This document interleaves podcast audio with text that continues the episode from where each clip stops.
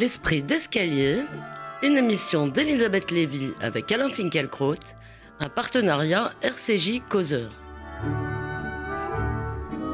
Bonjour à tous, bonjour Alain Finkielkraut. Bonjour. Jamais depuis cinq ans il n'aura été autant célébré, un peu comme si la capacité de renoncer au pouvoir était la plus grande vertu que l'on puisse aujourd'hui trouver chez un gouvernant, à moins qu'il ne s'agisse d'un goût bien français pour les perdants. Avant même d'avoir été défait par les urnes, François Hollande a donc déclaré forfait. J'ai décidé de ne pas être candidat à l'élection présidentielle, a-t-il déclaré jeudi soir. Résultat, la belle alliance, grande réunion de mobilisation organisée hier à Paris, a nous raconte le JDD, tourné à la veillée funèbre du chef de l'État. On peut se demander d'ailleurs si ce n'était pas aussi celle de la gauche, dont Manuel Valls annonce depuis des mois, voire des années, qu'elle pourrait mourir sous les coups de ces vieux démons, mais qu'il se propose bien sûr de sauver. Après les quasi-adieux de Nicolas Sarkozy et d'Alain Juppé et le renoncement donc de François Hollande, la nouvelle page politique qui s'ouvre pourrait donc s'incarner dans un combat entre François Fillon et Manuel Valls.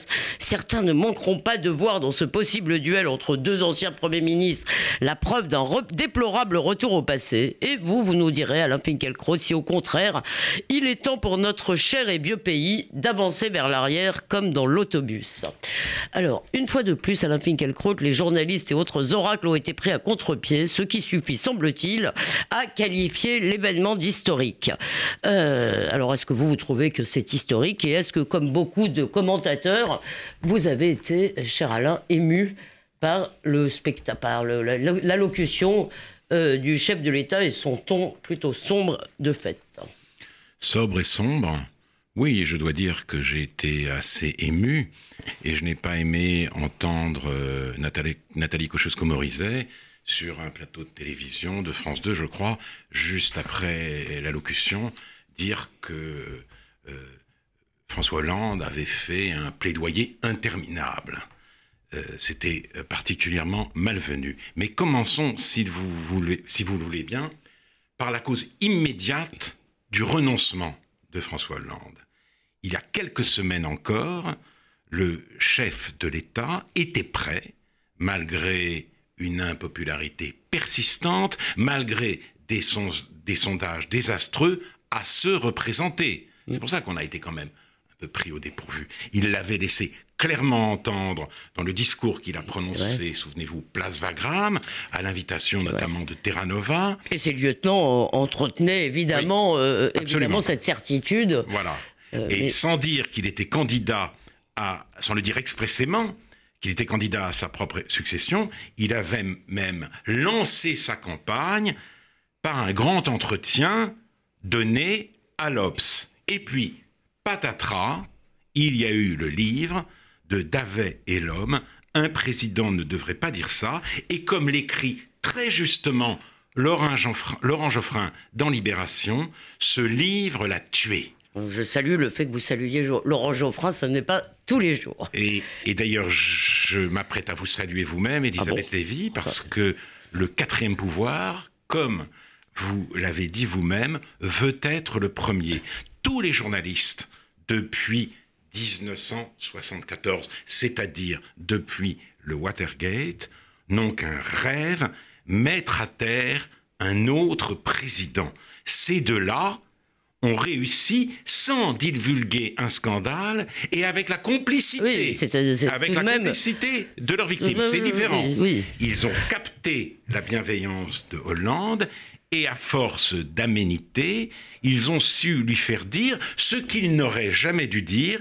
Ils lui ont extorqué les confidences qui tuent. Attendez, je pense que vous ne pensez pas, au cas où il y aurait pu avoir un, doute, vous ne pensez évidemment pas, je pense que Nixon était la pauvre victime de, de Woodward et Bernstein. Non, ce que je pense, c'est que... Euh, s'est développé à ce moment-là une sorte d'ubris journalistique et euh, partout, euh, les hommes de médias ont rêvé d'être les nouveaux Woolward et Les hommes du président. C'était, ce, n'était pas, si vous voulez, euh, c'était devenu une sorte de modèle. Hein et euh, nos Woolward et donc ils, ont réussi. il y avait quelque chose d'obscène à aller voir parader sur tous les plateaux de télévision pour commenter la décision de François Hollande, alors même qu'il l'avait provoqué. Les, les exécuteurs devenant des exégètes, c'était un comble. très joli. Cela dit, peut-être il y a d'autres causes dont la nécessité de passer le cap de la primaire. Euh, oui, euh, nous, y viendrons. nous y viendrons. Le titre du livre dit tout de son ambition perverse. Non pas raconter au jour le jour l'histoire d'un quinquennat, mais faire insidieusement oublier au président de la République qu'il ne s'adressait pas à des journalistes, qu'il parlait à des amis. Ainsi, Hollande s'est-il lui-même déprésidentialisé. De même que Sarkozy se déprésidentialise dans le livre de Patrick Buisson, La cause du peuple, la différence capitale étant bien sûr que Sarkozy, lui, était enregistré à son insu. Ah, et, puis surtout que Patrick Buisson n'a pas écrit, parce qu'il n'a pas écrit, en réalité, le livre n'est pas vraiment le fruit des enregistrements, mais il n'a pas. C'est un livre sur le quinquennat. Qui, oui, mais enfin, Buisson, le fait, le il n'a pas été chercher Sarko pour lui demander son point de vue. Le fait qu'il l'ait enregistré, nous savions tous qu'il l'a enregistré, donc nous sommes amenés à le croire sur parole quand il divulgue, divulgue des expressions, des interjections, des exclamations de Nicolas Sarkozy, et ça a contribué à le faire apparaître, notre ancien président, comme quelqu'un de, d'incontrôlé, si vous voulez. Mais ce livre, ah. celui de David et l'homme, a été a été, le, a été le coup de grâce. Et là, effectivement, François Hollande n'avait plus le choix qu'entre trois humiliations. L'humiliation d'être battu à la primaire, l'humiliation, si par miracle il a gagné cette primaire, de ne pas être qualifié pour le deuxième tour euh, des élections présidentielles, et l'humiliation de jeter l'éponge. Il a choisi la moins cruelle, il a jeté l'éponge. Alors, évidemment, on ne peut pas en rester là. Son autorité, avant le livre, était déjà considérablement érodée. Il y a eu d'abord la paresse de l'antisarkozisme qui a tenu lieu de, programme. Donc, Et qui a été quand même à l'origine, me semble, je pense, de ces erreurs d'analyse de départ sur l'état du pays. Bien sûr, et non seulement de ces erreurs d'analyse, mais des premières mesures qu'il a prises, mm. puisqu'il est revenu directement sur la défiscalisation des heures supplémentaires. Et la TVA sociale. Et ce qui joint à l'augmentation massive des impôts mm. a conduit à l'appauvrissement des classes moyennes, de ceux notamment qui avaient massivement voté pour lui et qui se sont retrouvés euh, grugés, alors même qu'il avait promis cette défiscalisation des heures supplémentaires. Mais je voudrais... Il avait promis de revenir dessus? Oui, euh, revenir. Il avait promis de revenir dessus Oui, il avait promis. Il avait promis. Je ne me rappelle pas Mais les gens n'avaient pas entendu mais, parce que... Mais, mais Alain Finkielkraut, il a fait quand même un constat d'échec plus ou moins implicite. La seule erreur, la seule erreur, qu'il est, reconnu, admis euh, dans, dans, son discours, euh, c'est d'abord proposer la déchéance de nationalité. Et moi, j'ai eu l'impression, en l'entendant, dire ça, que ce qui lui, ce qui lui importait n'était pas tant, si vous voulez, l'image qu'il allait laisser aux Français, mais l'image qu'il allait laisser à la gauche. Absolument. Et ça, nous, verrons pourquoi. C'était très important pour lui. Et en effet, son regret, son remords même, c'est d'avoir proposé la déchéance de nationalité pour les binationaux, même nés en France, qui retournaient leurs armes contre leur pays, qui tuaient des Français en tant que Français, manifestant par là une haine absolue de la France. L'échéance massivement à l'époque approuvée, euh, selon les sondages, bien sûr, par l'opinion. Mais je voudrais m'arrêter justement, et, je répondrai à travers ah, euh, cet exemple tout à fait à votre question. je m'arrêterai à un événement en apparence minime et qui fut en réalité catastrophique.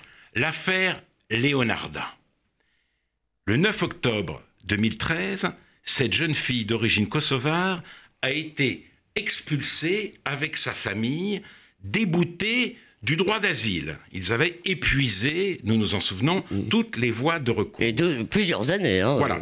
Léonarda, nous l'avons appris, séchait assidûment les cours. Son père refusait obstinément de travailler et toute la famille avait laissé l'appartement qu'elle occupait dans un état tellement dégradé qu'il a fallu des mois de travaux pour qu'une autre famille de réfugiés puisse l'occuper, de demandeurs d'asile.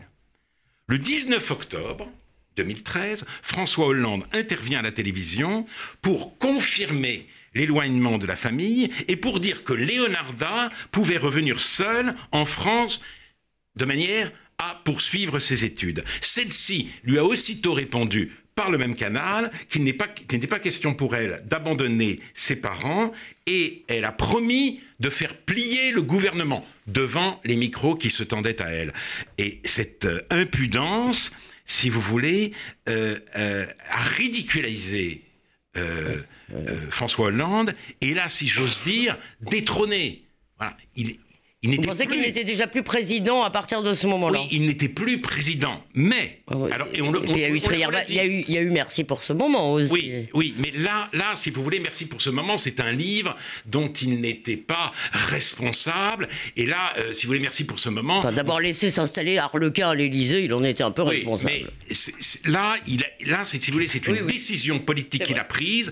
Il il s'est mis devant une caméra et euh, le, bon, oui, vous avez raison. Léonarda euh, lui a tenu la dragée. Vous avez raison, c'était une, scène, c'était une scène terrible. C'était une scène terrible. C'était pas, c'était plus du tout un président de la République. Il a été en effet détrôné, comme destitué. Une de destitution en direct. Mais, mais, et ça on le répète, c'est-à-dire que dans, dans, dans euh, les, tous ceux qui aujourd'hui font le bilan de cette présidence dit, affirment en effet que cette affaire a été un tournant. Mais ce qu'ils oublient de préciser, c'est que les lycéens étaient descendus dans la rue euh, et qu'ils menaçaient de reprendre le combat après les vacances de la Toussaint si Leonarda n'était pas, euh, ne pouvait pas revenir en France, et qu'ils avaient surtout le soutien d'un nombre considérable de personnalités politiques, d'intellectuels, d'artistes et de parents d'élèves. Donc toute une partie de la gauche s'est mobilisée pour Leonarda.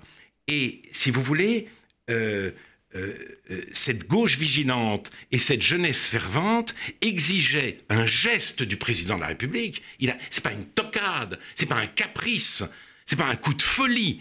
Et ce geste, justement, François Hollande l'a fait d'autant plus volontiers que depuis le tournant de la rigueur opéré par François Mitterrand en 1983, l'antiracisme, l'ouverture à l'autre mm. sont les nouveaux marqueurs de l'idéologie progressiste. vous, dites, vous dites que ça n'était pas une tocade, mais néanmoins, euh, je. C'est conseillé le, Je me rappelle, non, mais qu'il a surpris absolument. Il n'avait prévenu personne. Il n'avait prévenu personne, euh. mais il a, il, a réfléchi en politique. D'abord, la peur des jeunes, hein, c'est toujours cette, fameuse, cette fameuse métaphore du, tube de dentifrice. Euh, Qu'il faut vous expliquer quand même, pour ceux qui ne la connaissent pas. Quand la pâte sort, euh, une fois qu'elle est sortie, on peut pas la faire, on peut pas la faire rentrer. C'est effectivement l'image que tous les, tous les gouvernements ont euh, de la jeunesse quand celle-ci descend dans la rue. Et puis, il y a aussi, si vous voulez, la pression de, euh, la, de, la gauche sur euh, François Hollande. La gauche du gouvernement accepte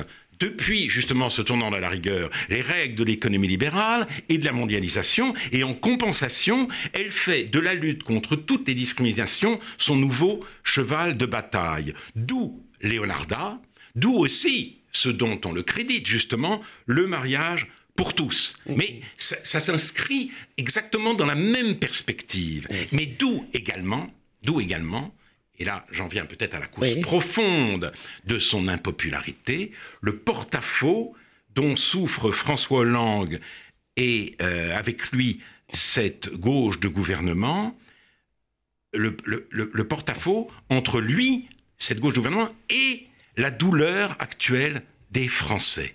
Celles-ci voient leur nation se défaire, ils ont peur pour elle, ils découvrent en quelque sorte, quand elle est menacée, son identité, ils découvrent qu'ils tiennent à celle-ci, et confrontés à cette angoisse existentielle, la gauche n'est capable que d'invoquer les valeurs républicaines et d'en appeler... Ça c'est dans le meilleur des cas. Hein. Et d'en appeler à toujours plus de mixité et à célébrer les vertus du vivre ensemble. Oui, euh, d'abord c'est vrai que euh, toute la gauche, on ne peut pas dire que toute la gauche euh, invoque les vertus républicaines, c'est déjà encore dans le meilleur des, les, valeurs républicaines, parce que très souvent on nous explique que la République justement aujourd'hui... dans le meilleur des cas, vous avez raison. aujourd'hui ça ne marche pas, mais tout de même quand même il y a quelque chose qui me gêne dans votre présentation, dans votre propos, là, vous dites les Français, mais il reste je veux dire, tous les Français, disons, ne se reconnaissent pas. Il reste quand même, vous n'allez pas faire la même chose à l'envers. C'est-à-dire, il y a une France qui a été mise de côté, qui s'est réveillée, on va peut-être en reparler, au moment, au début du quinquennat, avec le début, avec la manif pour, avec les manifs pour tous, le mariage pour tous, etc. Mais il reste une France de gauche. Bien sûr, il reste une France de gauche, mais je m'interroge sur la raison profonde du désamour dont souffre, qui frappe François Hollande, je pense que ce désamour ne vise pas seulement sa, personne, euh, sa politique, mais aussi, malgré tout, l'idéologie dont il est le représentant. Vous avez Est-ce que c'est pas l'identité heureuse dans le fond que Oui, vous avez raison. Alors il y a une autre partie de l'opinion qui pense que il a trahi ses promesses de campagne, euh, euh, le, 75 taxer les, plus riches à 75%, euh, mon ennemi c'est la finance, et évidemment la loi El Khomri, disons, a été d'autant moins bien acceptée que précisément, elle venait d'un gouvernement qui avait annoncé tout autre chose. Et Ça contribue à son impopularité, mais, je cherche, moi, la raison la plus profonde. Il y, a aussi l'état d'urgence, hein, quand même, qui, lui est reproché par la gauche, et disons tout le volet sécuritaire. Mais vous avez certaines... Je crois que c'est une... très minoritaire. Mais vous avez certaines... Vous avez de toute façon raison. Si vous voulez, il y a un mouvement aujourd'hui qui fait qu'une France qui était jusque-là, en tous les cas, euh, euh, euh, quasiment, qui, avait, qui était sortie des écrans radars, en quelque sorte des médias et qui était surtout méprisée. Cette France a découvert en quelque sorte son pouvoir à la Finkielkraut, non Cette France, cette France, si vous voulez, je pense aussi qu'elle s'est découverte elle-même. Ah.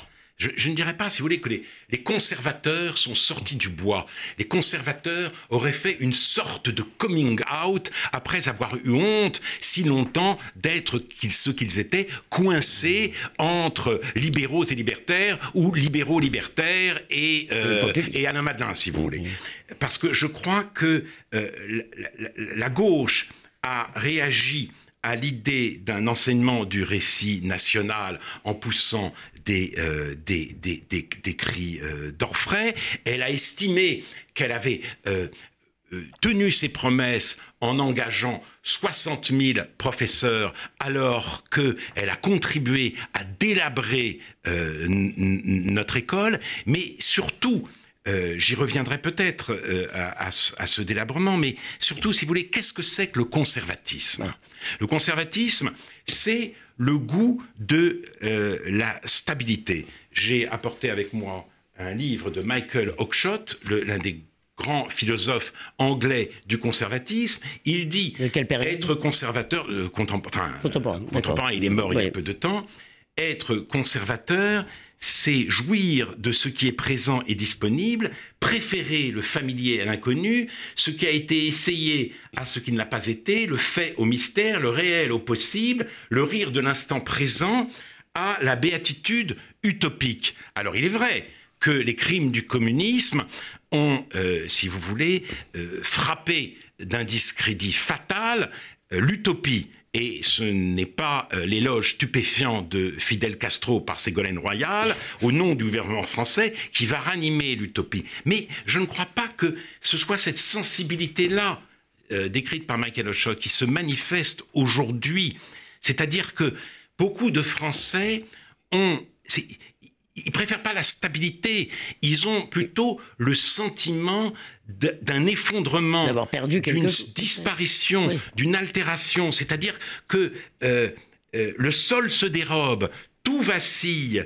Euh, quelque chose qui était là devient soudain fragile, vulnérable, mortel. La France leur devient chère quand elle quand elle est, quand, quand, quand elle est menacée de, de, de, de ne plus être. C'est la, phrase, la phrase de Simone Veil, peut-être. Oui, c'est toujours la, c'est la phrase. C'est-à-dire, euh, on prend conscience de notre attachement à quelque chose du fait de sa fragilité. C'est ça le conservatisme qui surgit aujourd'hui.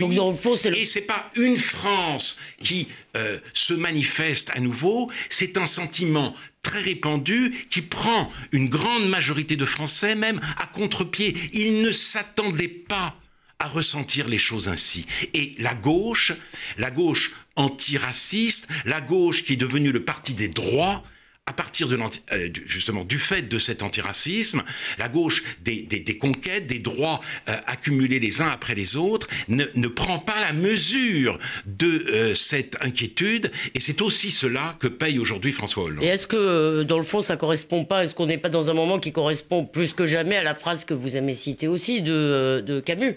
Euh, sur le monde fait d'empêcher, d'empêcher, c'est-à-dire est-ce que ce sentiment que vous essayez de, de cerner là, euh, autour de, que vous appelez conservatisme, qui est en tous les cas une de ces expressions, est-ce que ce n'est pas ça le, le besoin d'empêcher que ce monde, que ce monde que nous aimions, et dans ce monde, il y a évidemment la langue française, la littérature, il y a aussi, il y a aussi l'héritage culturel, Alain Finkielkraut. Vous voulez quand même dire un mot euh, pour l'école? Je dois dire, j'ai été frappé en regardant le programme de François Fillon de voir que sur ce plan-là, euh, pas sur le plan économique, certes, mais sur le plan de l'école, euh, c'est du pur Finkelkraut. Donc, oui, je ne sais pas si c'est du pur Finkelkraut, je ne sais pas si on ah ben, je sais pas s'il le fera. De Finkelkraut, mais, euh, simplement, Jacques Julliard, dans un article précisément sur les primaires de la droite, disait que l'école, la question scolaire, est la principale variable d'ajustement dont dispose un gouvernement pour changer le visage de la France et redresser sa marche. À cet égard, la gauche euh, a poursuivi dans le mauvais sens, euh, et toujours précisément au nom des droits, et l'un des droits que la gauche a proclamé, puisqu'elle est le parti des droits, c'est le droit à la réussite pour tous, moyennant quoi que se passe-t-il Que se passe-t-il On accueille les élèves les plus faibles dans les classes les plus avancées, puis dans un second temps, on, on révise les exigences à la baisse en se réglant sur la capacité. Donc le niveau général s'effondre et la gauche n'a rien voulu de corriger de cela, puisque précisément, comme l'a très bien dit Robert Redeker, il s'agissait non plus pour l'école de lutter contre l'ignorance, il s'agissait de lutter contre l'inégalité. Et la gauche s'est même couvert de ridicule avec ses enseignements pratiques interdisciplinaires. Par exemple, un enseignement pratique euh, français, euh, sciences de la vie et de la terre, Madame Bovary mange-t-elle équilibré Et dans le cas d'un autre, si, et dans le cas d'un autre, je, autre, je ne vous crois pas. Faire euh, bouger la littérature, c'est-à-dire on demande à des élèves de faire un roman euh, photo à partir d'une euh, chorégraphie collective inspirée de la réception que les élèves ont eue des textes lus et, étudiés en classe de français autour de dire l'amour. Voilà quelques exemples. Et, Mais ce qui, est, ce qui est quand même paradoxal là-dedans, c'est que la gauche, qui était le parti du collectif, c'était ça la gauche. Je veux dire, devient le parti dans le fond, euh, d'après ce que vous me dites là, hein, c'est je, je, m'appuie sur vos propos, ça devient le, le, parti avec les droits de, l'individualisme le plus abouti en quelque sorte, puisque l'individu est complètement euh, de, puisque l'individu doit choisir ce qu'il est en permanence sans aucun rapport avec un soubassement collectif. Oui, c'est c'est une c'est un virage qu'analyse très bien d'ailleurs Marcel Gauchet, mm-hmm. mais il a raison à partir de ce grand catalyseur qu'a été euh, l'antiracisme, la gauche est devenue presque exclusivement le, euh, le, parti des droits. Et c'est encore une fois au nom des droits que euh, l'école est aujourd'hui détruite, que l'excellence et l'exigence sont, sont littéralement J'aimerais tout de même revenir sur, donc vous dites que la cause profonde en quelque sorte de ce que, de ce que nous voyons aujourd'hui, c'est-à-dire l'échec de, Hollande euh, et euh, peut-être de la gauche de, euh, de gouvernement, pour vous la cause, la cause profonde c'est dans le fond un sentiment, une histoire de sentiment peut-être d'urgence qui a pris presque par surprise les Français eux-mêmes. Est-ce qu'il n'y a pas tout de même, en tous les cas, moi en parlant avec des gens, j'ai aussi ce sentiment, j'ai été, je suis allé pour le deuxième tour de, de la primaire dimanche dernier, je suis allé justement au QG de Pillon pour parler un peu avec des militants, voir sentir l'ambiance. Et euh, tout de même, il y a quand même chez certains une espèce d'idée de revanche, dans le sens vraiment, je vous dis, le début du quinquennat, je crois, moi, que la rupture, si vous voulez, entre Hollande et une partie de la France, elle s'est faite au moment de la manip pour tous. Pas tant parce que le président faisait ce qu'il avait dit. Après tout, il avait décidé de faire le mariage. Il avait annoncé qu'il ferait euh, le, mariage gay, mais parce qu'on a traité les opposants avec un très grand mépris. Vous vous en rappelez, Alain, on l'a souvent euh, commenté. Donc, est-ce qu'il n'y a pas malgré tout euh, quelque chose, une espèce de, match retour là qui se joue? Oui, là, je pense que vous avez raison. je pense que vous avez raison, cette, France. Mais vous comprenez, parce que si vous voulez, euh, c'est Claude Lefort qui, euh, dans un article, analysait le rôle des droits de l'homme en politique. Et il disait que euh, les droits de l'homme sont en excès sur toute formulation advenue. Ce qui signifie que les droits acquis doivent, si vous voulez, être sans cesse suivis par des droits nouveaux, que c'est la marche de l'histoire vous voyez, c'est le parti des droits et le parti d'un nouveau sens de l'histoire. C'est le progressisme, le nouveau progressisme. voilà. si on raisonne en ces termes, l'adversaire n'a plus aucune légitimité, ah il est rétrograde, il veut revenir vers une sorte d'ancien euh, d'ancien régime. D'ailleurs, il y a un mot qui apparaît sans cesse, qui est apparu au deuxième tour euh, de la campagne entre Juppé et Fillon, pour désigner euh, certaines réticences de François Fillon ou certains, certaines mesures de son programme, on a parlé de Moyen Âge. On va pas retourner à Donc il y a une sorte de médiévalisation, de médiévalisation de l'adversaire. Et c'est exactement ce qui est arrivé. Et c'est d'autant plus euh, dommage que euh, les, les, les adversaires du mariage pour tous ne revenaient pas, disons pour la très grande majorité d'entre eux, sur l'idée d'une union civile entre les homosexuels. Donc le débat aurait dû avoir lieu et ça n'a pas été un débat du fait précisément de l'arrogance de ce progressisme. Oui, c'est vrai, et, euh, de, cette démonisation de l'adversaire. Alors j'aurais bien voulu vous demander s'il n'y avait pas, s'il ne risquait pas d'y avoir en quelque sorte un choc entre euh, le libéralisme euh, et le conservatisme, si vous voulez, dans le même programme. Est-ce que, est-ce que euh, euh, on peut être euh, à la fois les deux. Ça, c'est. Mais ne vous inquiétez pas. Je crois que vous pourrez répondre. Non, mais je peux répondre simplement en revenant à ce credo de l'échec Kolakowski, le grand penseur polonais, mort très récemment. Un credo publié notamment ah dans commentaire en 1978 pourquoi je suis libéral, conservateur, libéral, socialiste? Je crois qu'effectivement, il y a dans ces trois traditions quelque chose à prendre et peuvent être conciliables dans un même euh, programme, dans une même pensée en tout cas. Dernière question, si vous faites un effort pour y répondre très vite, euh, est-ce que tout de même nous n'assistons pas quand même cette fois-ci à la fin de l'hégémonie culturelle d'une certaine gauche, ce qu'on appelle d'ailleurs la gauche culturelle, euh, la gauche médiatique peut-être? Est-ce que on ne voit pas quand même euh, que la peur, le, pouvoir idéologique ne va-t-il pas changer de camp? Non, la, gauche n'a plus le, le, monopole, si vous voulez, de, du discours, de la réflexion et des valeurs. Reste que attendons les résultats des euh, différents référendums ou des élections en Autriche. Si l'extrême droite arrive au pouvoir,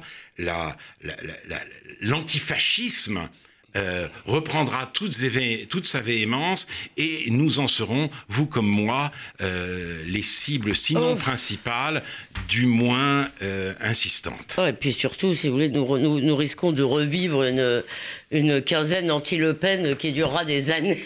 voilà. Euh, très bien. Je crois que nous pourrons revenir sur ce sujet, cher Alain, sans doute dimanche prochain. Alors, euh, merci beaucoup. Euh, d'ici dimanche, on peut vous réécouter cette émission sur causeur.fr et radio-rcj.info. Et dès mercredi, on vous retrouve dans le nouveau Causeur qui sera disponible en kiosque. Bonne semaine à vous, cher Alain, et à vous tous, chers auditeurs.